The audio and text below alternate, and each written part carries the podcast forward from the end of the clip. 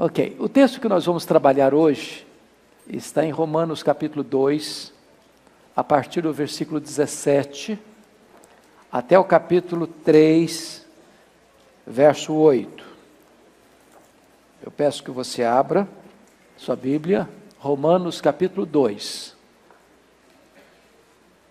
a partir do versículo 17.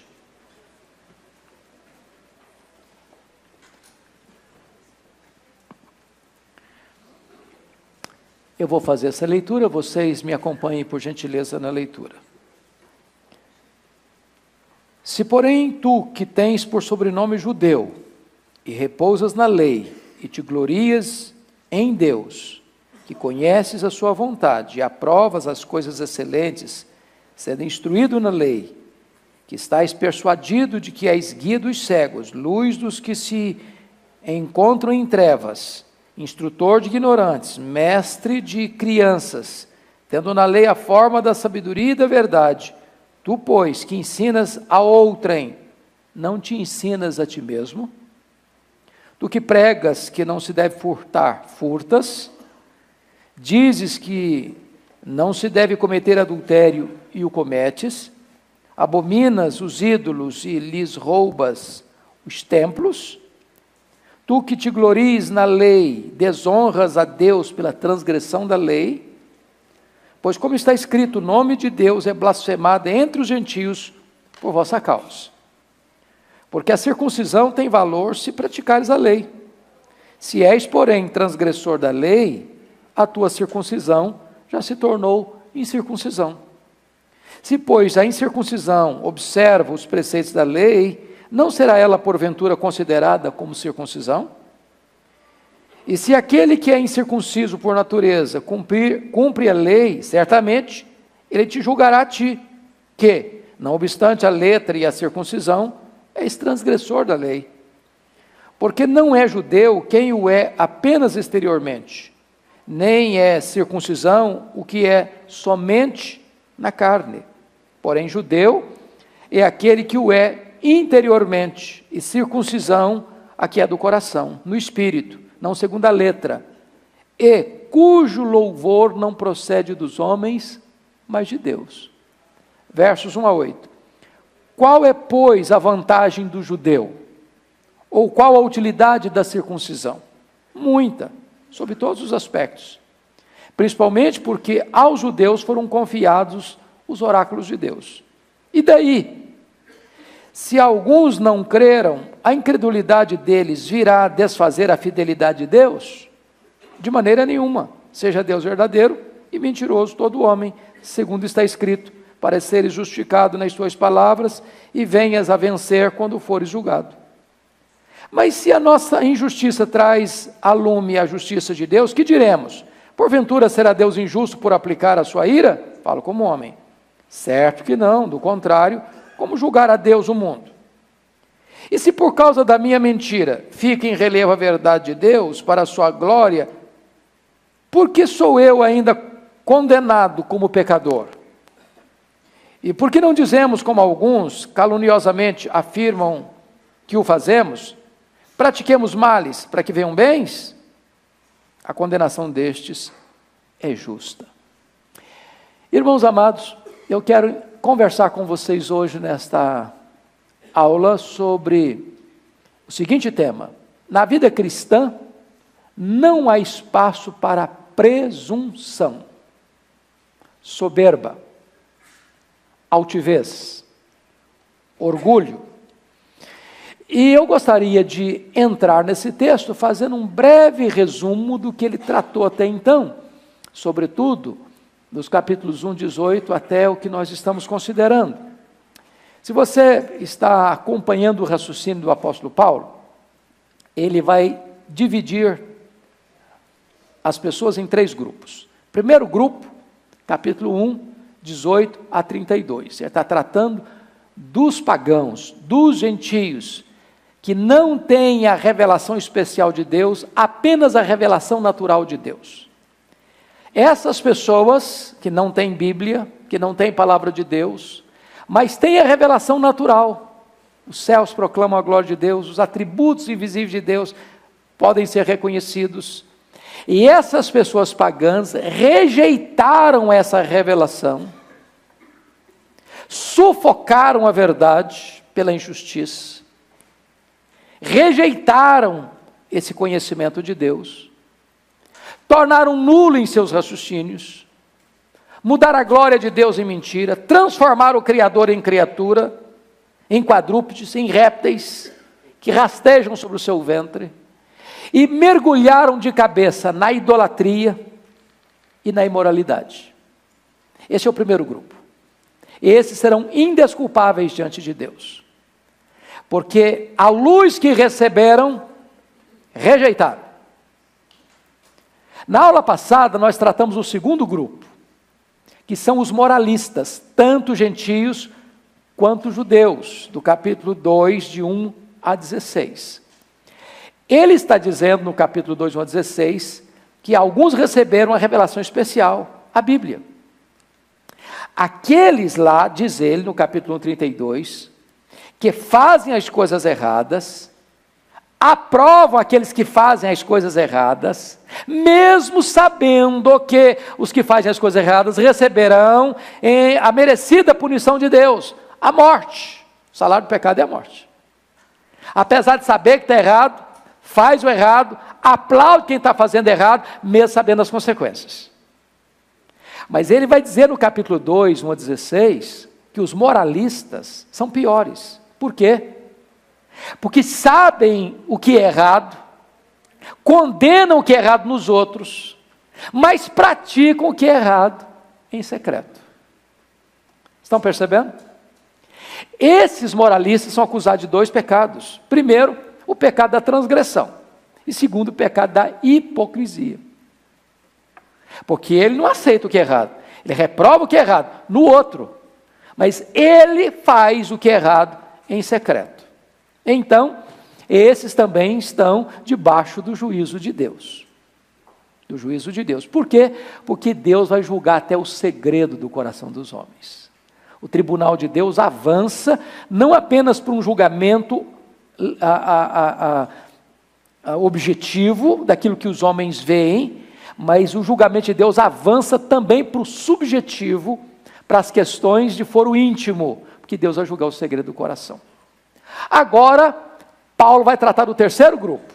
Terceiro grupo. Se você perceber, olha comigo aí qual a diferença do verso primeiro para o verso 17.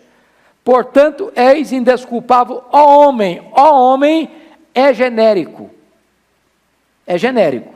É judeu, é gentio, todo aquele que se julga moralista. Mas no versículo 17 diz: Se, porém, tu que tens por sobrenome judeu, agora está falando de um grupo específico. Que grupo? O judeu presunçoso. O judeu cheio de orgulho porque recebeu de Deus duas dádivas especiais. Primeira dádiva, a circuncisão. Segunda dádiva, a lei. Mas a despeito de ter recebido de Deus essas duas bênçãos, a circuncisão e a lei, eles se consideram melhores do que os outros e fazem da circuncisão e da lei um escudo de autoproteção para viver em pecado.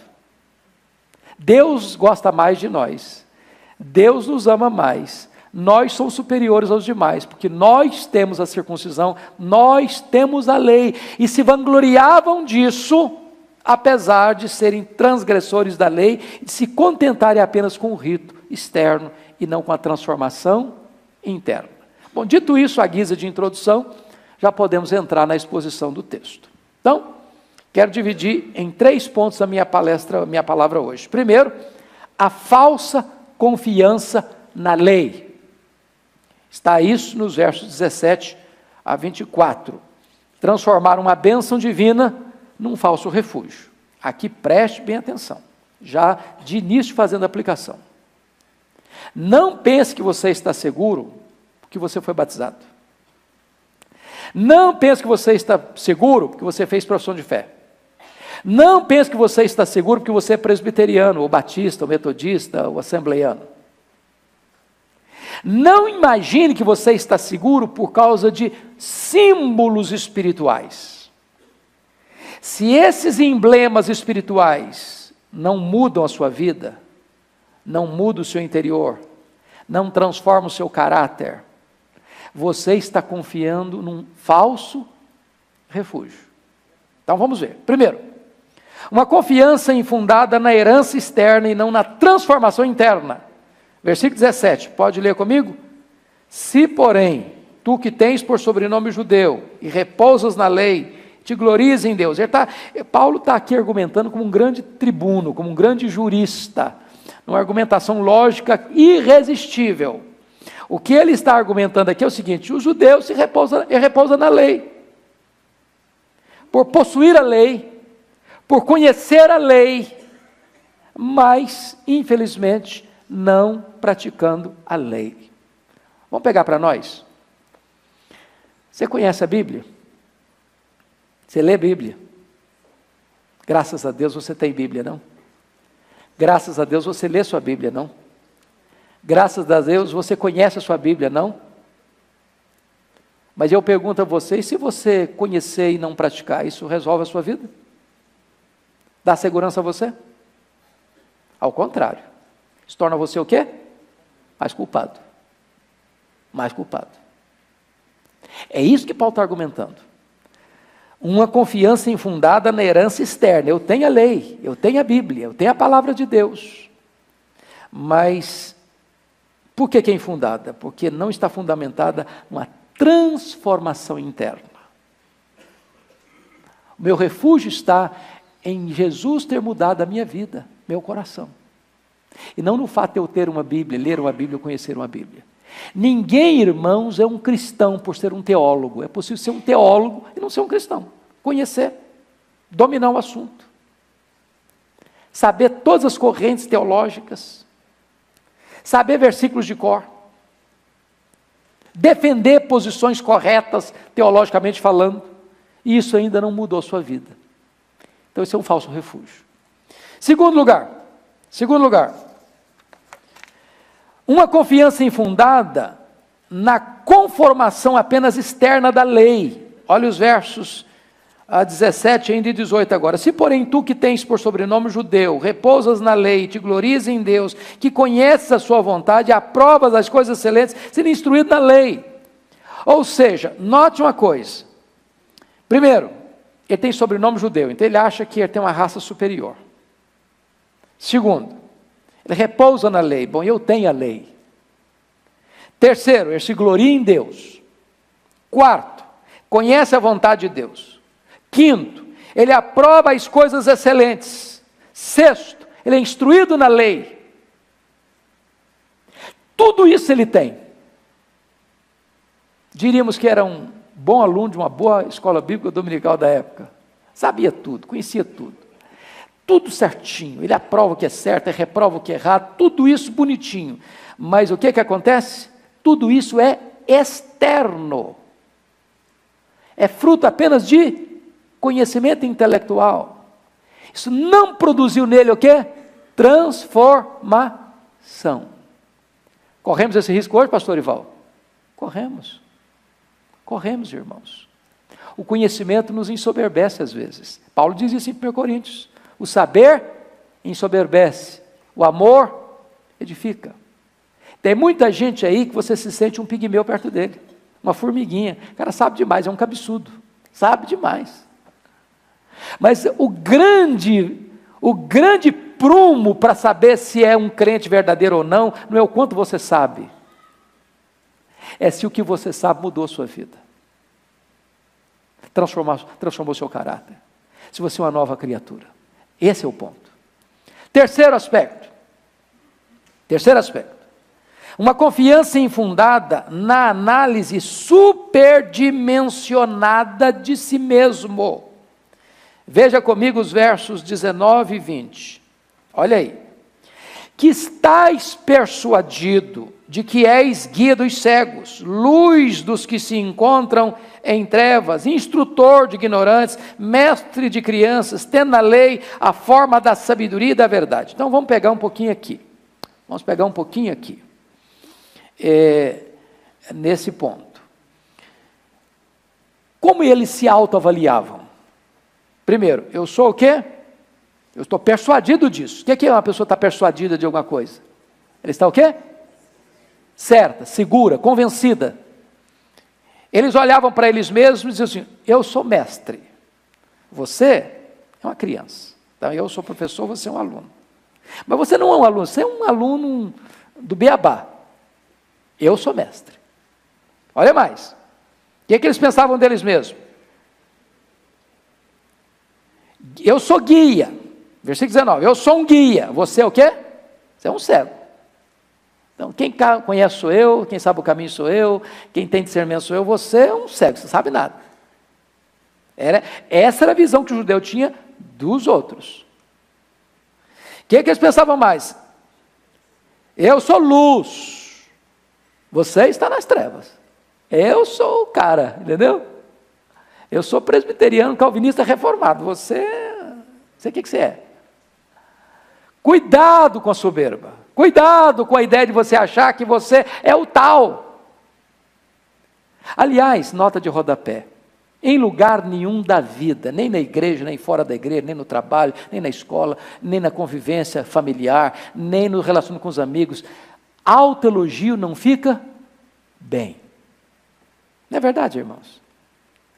Quando uma pessoa aplaude a si mesma, isso é pedante. Isso é feio. Isso não cabe bem. Não sejam os seus próprios lábios que elogiem você. Se alguém vai elogiar, deixa que o outro elogie. Você não. Você se autopromover não fica legal. Mas olha que mais que eles estão pensando deles mesmos. Versículo 20: instrutor de ignorantes. Eu sou o cara, eu sou o grande professor aqui, vocês são ignorantes. O judeu pensava isso, eu sou o instrutor. Os demais são ignorantes.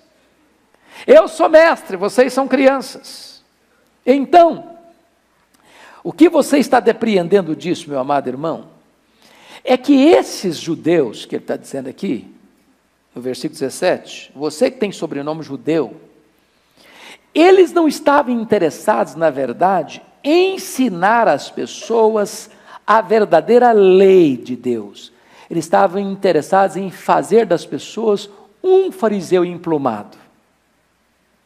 Fariseu emplumado. Eles estavam interessados em fazer discípulos deles mesmos, legalistas, julgadores, É quando você faz, usa a religião para fortalecer o que você pensa, o que você quer, para a sua autoprojeção. Paulo está botando o machado da verdade nessa presunção soberba. Quarto ponto, quarto argumento de Paulo, preste atenção. Uma confiança infundada em virtude de ostentarem uma conduta contraditória Vejamos os versos 21 a 24. Os judeus são acusados aqui por Paulo de furto, de adultério e de sacrilégio. Se não vejamos. Primeiro, primeiro, o processo ensino-aprendizado está falido. Versículo 21, parte A. Olha aí comigo. Tu, pois que ensinas a outrem, não te ensinas a ti mesmo? Agora Paulo está amarrando as pontas. Estão percebendo? Amarrando as pontas. Ou seja, eu me considero mestre. Você que está me ouvindo, eu chamo de criança. E ele está dizendo o seguinte: que negócio é esse? Você está ensinando os outros, você não ensina você mesmo? O que você quer passar para os outros não vale para você? O que você exige dos outros, você não faz? Albert Schweitzer disse uma frase que eu subscrevo. Ele diz assim: O exemplo não é uma forma de ensinar, o exemplo é a única maneira eficaz de ensinar. O que está acontecendo com os judeus presunçosos? Eles ensinam, para os outros, mas eles não aplicam na própria vida deles o que eles ensinam para os outros. O processo ensino-aprendizado está falido. Porque esse ensino é dirigido à cabeça, mas não passam pelo coração e não tem o aval da experiência. Segunda coisa, olha comigo, a honestidade é apenas de fachada. Versículo 21, parte B, confira aí. Tu que pregas que não se deve furtar, furtas. Ou seja, eu ensino. Qual é o mandamento que proíbe furtar, gente, do Decálogo? Quem lembra? Qual é o mandamento? Hã? O? Só dez de cada vez, senão eu fico confuso. É o, é, o, é o quinto, é o sexto, é o sétimo, é o oitavo? Qual é? Pastor Ival, vamos pregar um sermão sobre os dez mandamentos, tá bom? é o oitavo mandamento. O sexto é não matarás, o sétimo é não adulterarás, o oitavo é não furtarás. Ô, gente, o que é furtar, hein? Hã? É se apropriar de algo que não lhe pertence. Então você diz que uma pessoa que não pega o que não é dele, é uma pessoa o quê? Honesta. Honesta. Se você esquecer sua carteira, ninguém viu, só você viu. Cheio de dinheiro, você vai lá e devolve. Não é meu, eu não quero. Integridade. Só que os judeus ensinavam isso. Claramente o decálogo, os dez mandamentos, o oitavo mandamento, não furtarás. Ensinava, não furtarás, mas eles furtavam. Furtavam.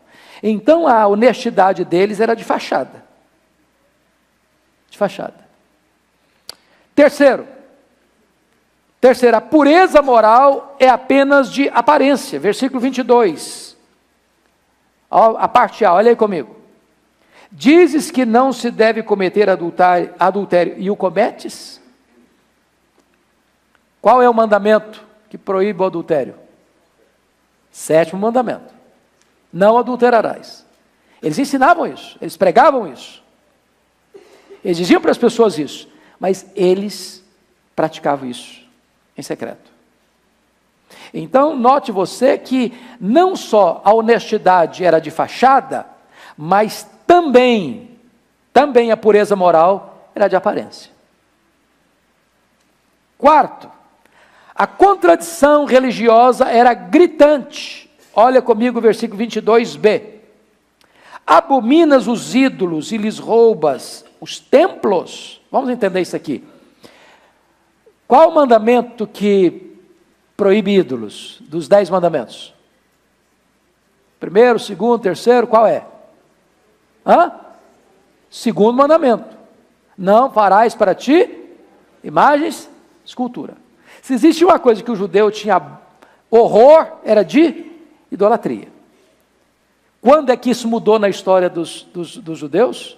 Basicamente depois do cativeiro babilônico. Até o cativeiro babilônico, os judeus viviam se enroscando com os deuses dos povos. Depois do cativeiro babilônico, não, isso quebrou. Eles abominavam isso. Agora preste atenção no que está acontecendo. Sou contra a idolatria, abomino os ídolos. O que é que os judeus faziam? Os templos pagãos tinham ouro. Eles iam lá e pegavam o ouro dos templos pagãos e guardavam. Eles arrancavam o ouro dos ídolos. E aí, sabe o que está acontecendo com eles? Eles estão adotando um outro ídolo, detestando a idolatria. Qual outro ídolo que eles estão adotando para eles? Dinheiro. Dinheiro. Estão percebendo isso? Eu vou o ídolo, eu vou lá e desvisto o ídolo de ouro, pego para mim. Saqueava os templos pagãos. Então note vocês que essa contradição deles era o quê? Gritante. Aliás, irmãos, o dinheiro tem levado as pessoas a ultrapassar a fronteira da consciência tantas vezes na história. Você fica em dúvida: por que, que o fulano faz isso? É por convicção ou por conveniência? E o dinheiro tantas vezes pesa na balança da conveniência. Quinto, a obediência à lei é apenas aparente. Olha o verso 23. Quem pode ler o versículo 23 comigo? Vamos juntos? Tu que te glorias na lei, desonras a Deus pela transgressão da lei. Aqui, irmãos, nós devíamos todos nós vestir a carapuça e sermos mais humildes. Quem de nós não tem prazer de ter a Bíblia? Não é verdade? Que privilégio, que benção. Convenhamos, nós não temos transgredido a palavra de Deus?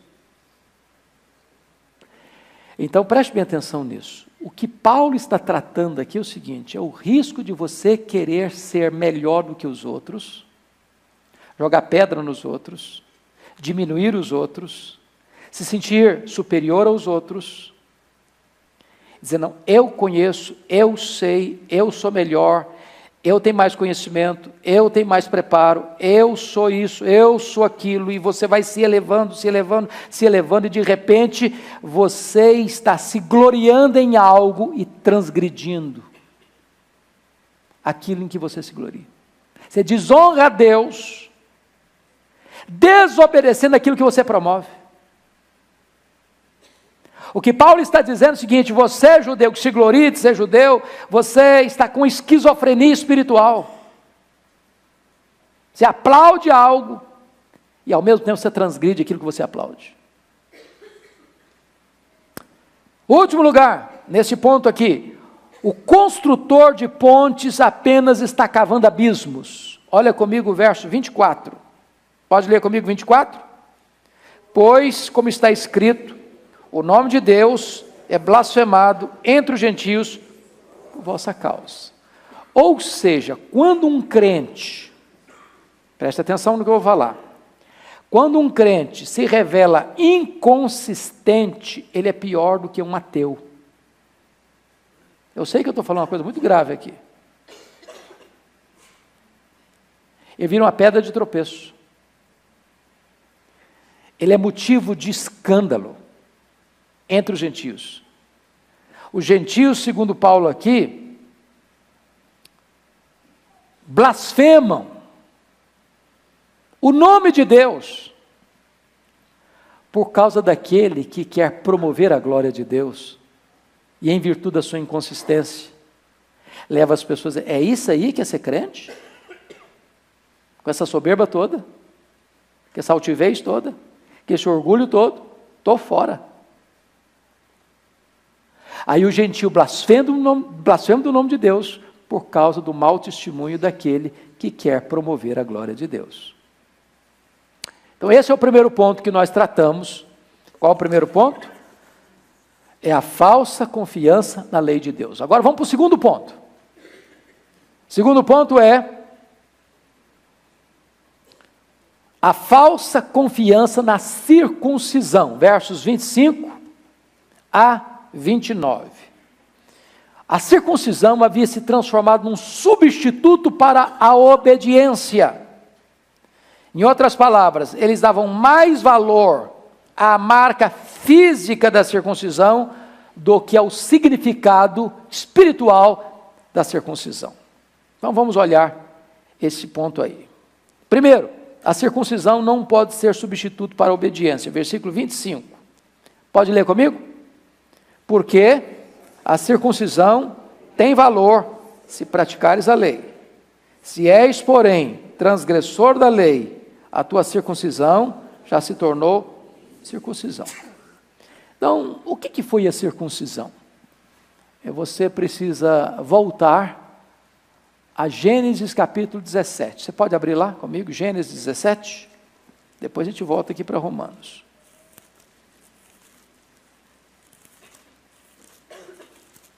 Gênesis 17, versículo 10. Vamos ler só esse versículo. Gênesis 17, 10.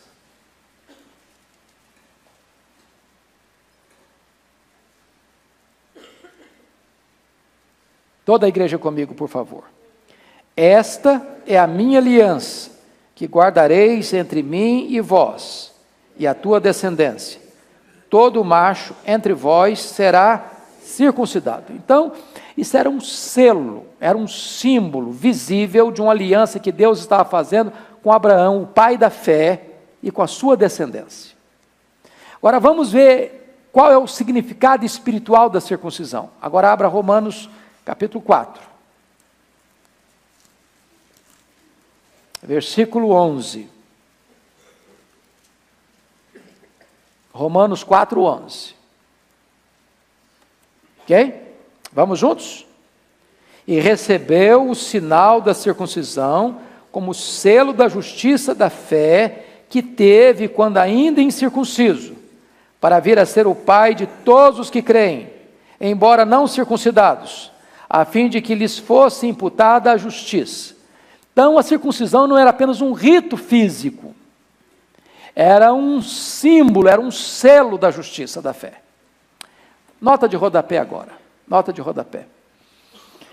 É... Por que, que Deus mandou circuncidar ao oitavo dia? Resposta: a ciência está provando hoje que o oitavo dia é o melhor tempo na vida do ser humano para a questão da coagulação. Uma cirurgia bem sucedida, nenhum dia da história desse ser humano é mais bem sucedida que no oitavo dia de vida. Um Deus que conhece a ciência e é o pai da medicina estabeleceu isso. Oitavo dia. Segundo, a circuncisão ela é muito importante na questão do relacionamento físico sexual de, entre marido e mulher. Melhora a qualidade da relação por causa de tirar a hipersensibilidade do órgão masculino. Terceira coisa importante: o menor índice de câncer de colo de útero do mundo está em Israel. Por quê? porque a circuncisão favorece essa questão. A, a, a probabilidade de contaminação para levar para dentro do útero da mulher é muito menor com a circuncisão do que uma pessoa incircuncisa. Então Deus é o Deus que, ao mesmo tempo que cuida do corpo, está cuidando também de valores espirituais. Fecha a nota de rodapé. Então vamos voltar para a questão da aplicação teológica do texto. Então, o que que Paulo está querendo dizer no versículo ah, de número ah, 26? Olhem comigo de novo. Versículo 25. Versículo 25. Porque a circuncisão tem valor se praticardes a lei. Se és, porém, transgressor da lei, a tua circuncisão já se tornou incircuncisão. Ou seja, não adianta eu ser circuncidado e viver uma vida desregrada. Porque essa circuncisão é um símbolo de algo espiritual, a justiça, da fé. É a fé. É, é, a mesma coisa do batismo. Você sabe que a circuncisão se transicionou para o batismo cristão, da mesma maneira que a Páscoa se, se transicionou para a ceia do Senhor. Pega a ideia do batismo. Tem valor você ser batizado e viver uma vida desregrada? Que segurança esse batismo traz para você? Nenhum. Nenhum. É isso que Paulo está argumentando com eles. Paulo está atacando o último refúgio dos judeus. Eles se consideravam melhores do que as outras pessoas porque os pagãos eram incircuncisos. Eram considerados malditos incircuncisos, cães incircuncisos. Eles, a raça superior, tinha lei, tinha uma lei e tinha uma circuncisão. Faziam dessa circuncisão um refúgio espiritual. E Paulo diz: esse refúgio é falso. Se vocês não guardarem a palavra de Deus, se vocês não obedecerem a palavra de Deus. Nenhum de nós pode dizer, não, eu fui batizado na igreja, agora estou tranquilo, estou seguro, estou assim, fique tranquilo, estou blindado. Está blindado coisa nenhuma. Não use um rito externo para ser um refúgio para você viver na desobediência. É isso que Paulo está ensinando. Segundo lugar, Segundo lugar, a transformação interior é mais importante que o rito exterior. Versículo 26. Você leu 26 comigo? Vamos juntos? Se, pois, a incircuncisão observa os preceitos da lei, não será ela, porventura, considerada como circuncisão? O Imagine você um gentio, não foi circuncidado, mas ele está vivendo de acordo com os preceitos de Deus. Não é a obediência dele a verdadeira circuncisão? Terceiro argumento. O cumprimento da lei se dá por transformação interna e não por rito externo. Verso 27. Leia comigo. E se aquele que é incircunciso por natureza cumpre a lei, certamente ele te julgará a ti, que não obstante a letra e a circuncisão, és transgressor da lei. Paulo está dizendo o seguinte: você tem a lei, você tem a letra, a lei, você tem a circuncisão. O outro não é circuncidado e nem tem a lei, mas ele vive em obediência aos preceitos de Deus, esse vai julgar você. Esse é, uma palavra entre aspas, melhor do que você. Porque não tem os elementos externos, mas ele tem a obediência interna. E o que agrada a Deus não é o rito externo, é a obediência do coração. É a realidade espiritual. Quarto lugar. O verdadeiro judeu não é o herdeiro do sangue de Abraão, mas o herdeiro da fé de Abraão. Versos 28 e 29. Esses dois versículos são fundamentais nesse entendimento aqui. Vamos juntos, 28 e 29.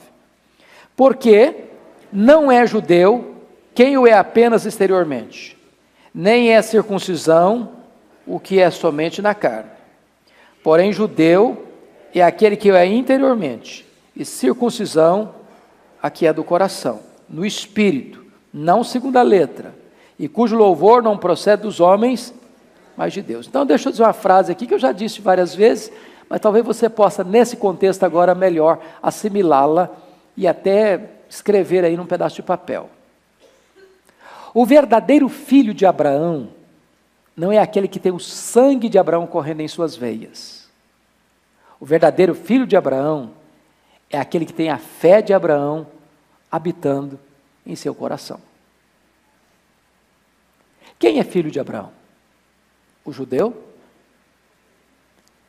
que tem sangue judeu nas veias, que consegue voltar no tempo e no espaço e provar que a sua árvore genealógica desemboca lá em Abraão.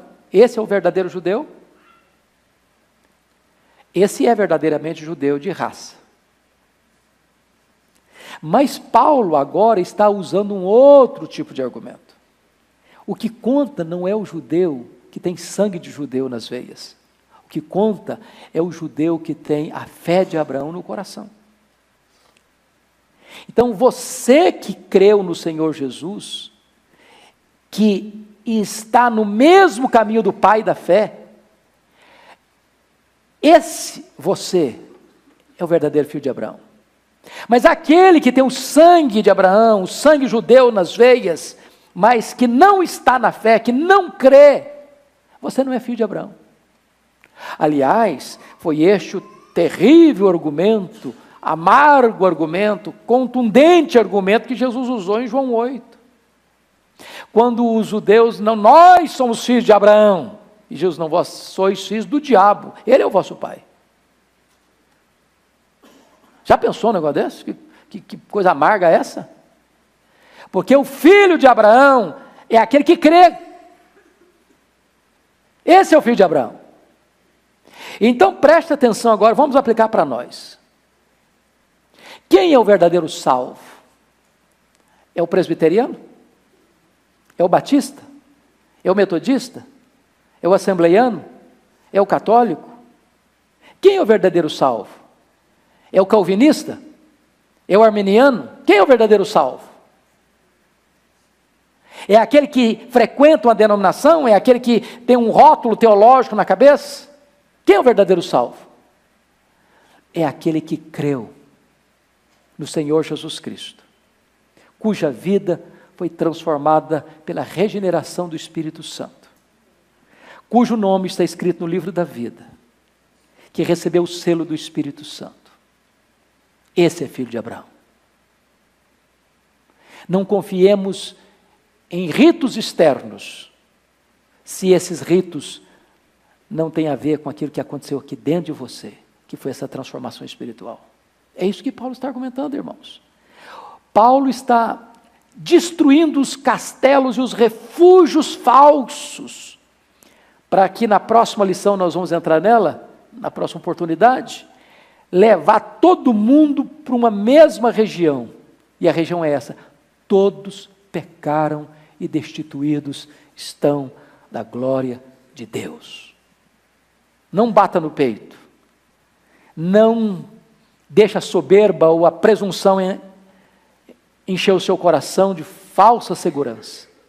A segurança está em Cristo e só nele. Pois bem, último lugar aqui desse segundo ponto. Olha comigo, por gentileza. A aprovação da verdadeira espiritualidade deve vir de Deus e não dos homens. Olha comigo a parte B do versículo 29 e cujo louvor não procede dos homens, mas de Deus. Os homens podem aplaudir você, e os céus, desculpem da expressão, dar uma grande vaia. Os homens podem dizer para você, ó, pé da 90, e Deus olha de cima, ó, zero. Zero. O que importa não é receber aplausos dos homens. Porque qual era a espiritualidade do, dos fariseus? Eles mesmos aplaudiam a si mesmos e buscavam que aplauso dos homens. Oravam na praça, na sinagoga, ficavam lá na frente. Quando ia orar, ficava de pé, olhar para os outros de cima para baixo. Queriam glórias, queriam aplausos, queriam reconhecimento dos homens. Se você lê atentamente o sermão do monte, o que Jesus Cristo fez foi exatamente destruir esse tipo de espiritualidade soberba, presunçosa. Quando você for dar esmola, faz a sua outra mão esquecer o que a outra fez. Quando você for orar, seja mais humilde. Quando você estiver jejuando, não fica aí dizendo oh, hoje eu estou jejuando, porque eu sou um crente muito espiritual. Olha para mim, olha aqui como é que eu sou espiritual. Acabe com essa soberba. Acaba com essa mania de querer que os homens elogiem você, que os homens vejam você, que os homens reconheçam você. O que importa não é receber a aprovação dos homens, é receber a aprovação de Deus. Essa é a verdadeira espiritualidade. Mas eu termino o último ponto, capítulo 3, a falsa segurança nos arrazoados teológicos. E esse ponto aqui eu vou deixar para o Orival, que é mais, mais entendido das teologias do que eu, porque Paulo está usando um argumento complicadíssimo aqui. Dentro da, da literatura teológica, da, da, literatura, a gente chama isso de diatribe. O que é diatribe? É um recurso literário em que o mestre, é, pressupondo que o aluno vai fazer uma pergunta complicada, para colocá-lo numa enrascada, ele mesmo faz a pergunta e ele mesmo responde. Então, nos versos 1 a 8 do capítulo 3, Paulo levanta aqui quatro perguntas e ele mesmo dá a resposta. Mas a pergunta, quem está fazendo, é, é, como se o, o opositor estivesse perguntando, e então ele, sabendo que as pessoas iam fazer a pergunta, ele mesmo faz e ele mesmo responde. Isso é um recurso chamado de diatribe. E é isso que Paulo está fazendo aqui. Então, Quais são essas quatro objeções? Primeira objeção: o ensino de Paulo é uma sabotagem da aliança de Deus. Olha aí comigo, versículos 1 e 2. Qual é, pois, a vantagem do judeu? Ou qual é a utilidade da circuncisão? Porque o judeu podia perguntar isso, ah, mas eh, você está batendo na gente? Naquilo que a gente tem mais de, de mais sublime, a circuncisão e a lei. Que negócio é esse, Paulo? Então qual é a vantagem? Você está tirando a nossa vantagem? Você está nos nivelando junto com todo mundo? Nós somos melhores, nós temos a lei, nós temos a circuncisão. Então qual é a vantagem? Resposta: muita, sob todos os aspectos. Principalmente porque os judeus, aos judeus foram confiados os oráculos de Deus. Preste atenção. Privilégios não são para nos tirar a responsabilidade da obediência. Privilégios implica em responsabilidade. Se você sabe, você é mais responsável ainda.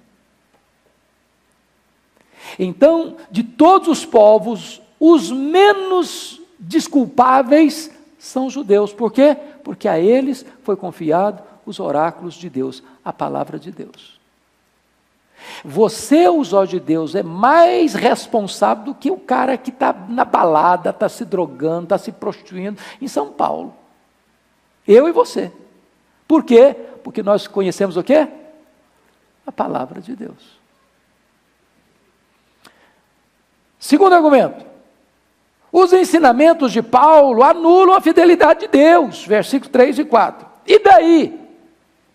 Se alguns não creram, a incredulidade deles virá desfazer a fidelidade de Deus? Resposta de Paulo. De maneira nenhuma, versículo 4, seja Deus verdadeiro e mentiroso todo homem. Segundo está escrito, para ser justificado nas tuas palavras e venhas a vencer quando for julgado. Então você prega o evangelho. Irmãos, isso tira de nós esse complexo. Ah, eu preguei e ninguém, ninguém creu fui fracassado. Quem é chamado na Bíblia de profeta evangélico? Vocês lembram? O profeta da salvação, profeta Isaías. Quem creu, Senhor, em nossa pregação? Quem creu? A palavra de Deus é vitoriosa em si, ela não depende do resultado.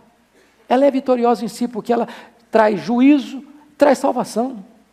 Quando você prega, não tem neutralidade, não. Ou o cara creia salvo, ou ele não creia condenado. Acabou.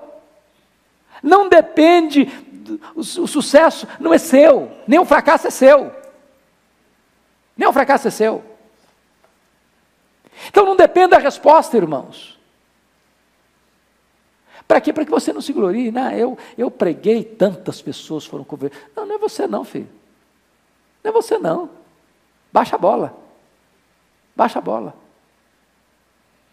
Terceiro, os ensinamentos de Paulo contradizem a justiça de Deus. 5 e 6. Mas se a nossa injustiça traz a lume a justiça de Deus, que diremos? Porventura será Deus injusto por aplicar a sua ira? Falo como homem. Certo que não, ele responde. Do contrário, como julgará Deus o mundo?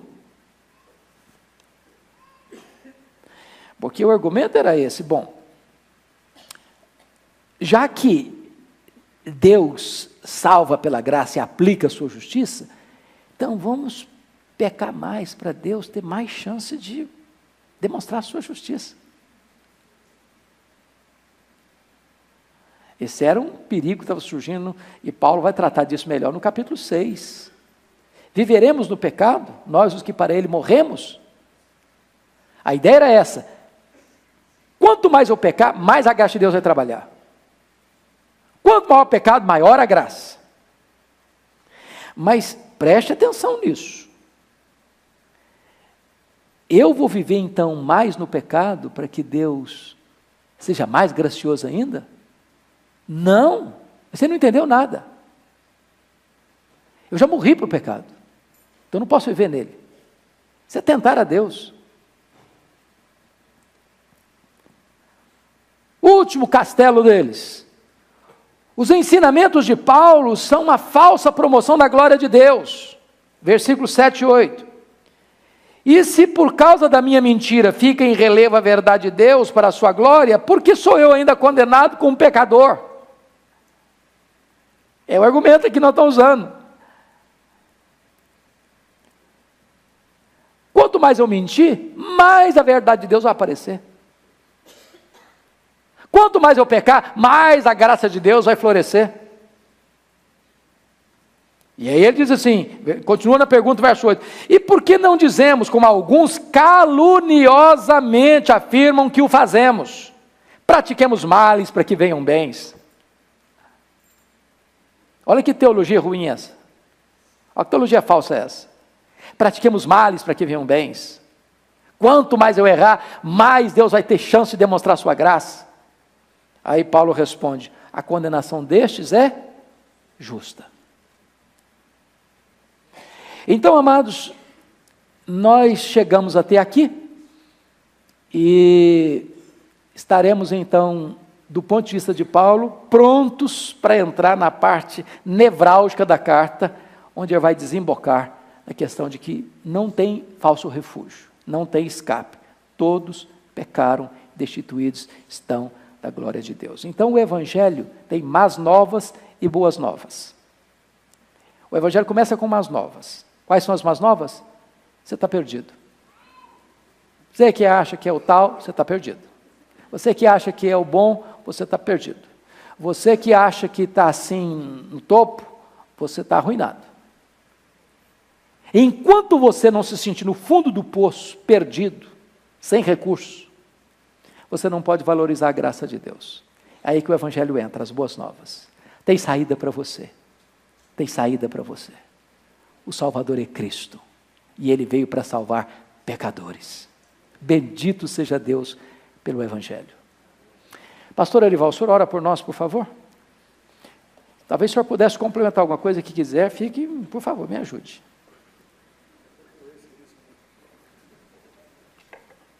Eu estou sem o outro microfone. O microfone está lá. Vai trazer.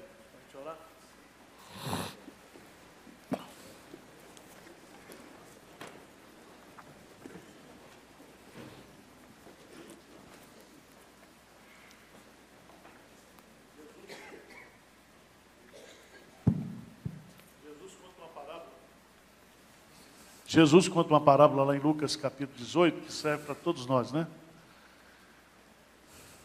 E ele, ele começa já colocando a chave da porta na entrada e diz: Vou contar uma parábola para vocês, a parábola do fariseu e do publicano, publicano para justamente condenar aqueles que se acham mais justos do que os outros.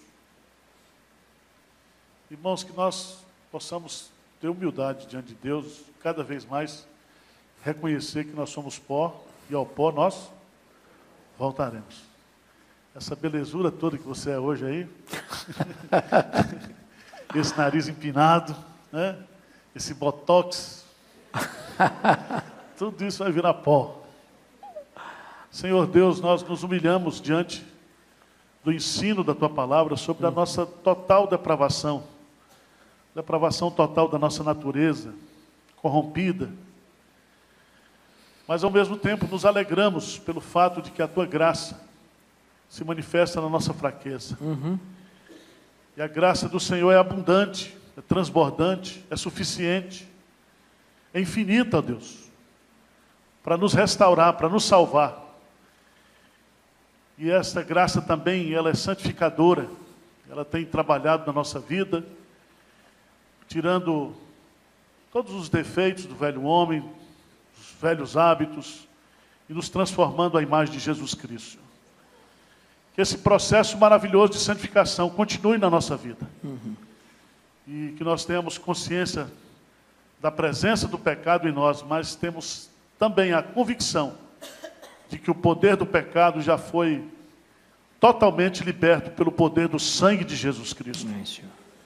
e que pela graça e pela força do Espírito Santo, nós podemos mortificar a nossa carne, a nossa natureza, e que o Espírito de Deus, com poder e graça, pode nos santificar a cada dia. Santifica a tua igreja, Amém, humilha a tua igreja, coloca a tua igreja cada vez mais aos teus pés, uhum. no reconhecimento da nossa total dependência do Senhor. Nós oramos humildemente em nome de Jesus. Amém. Amém.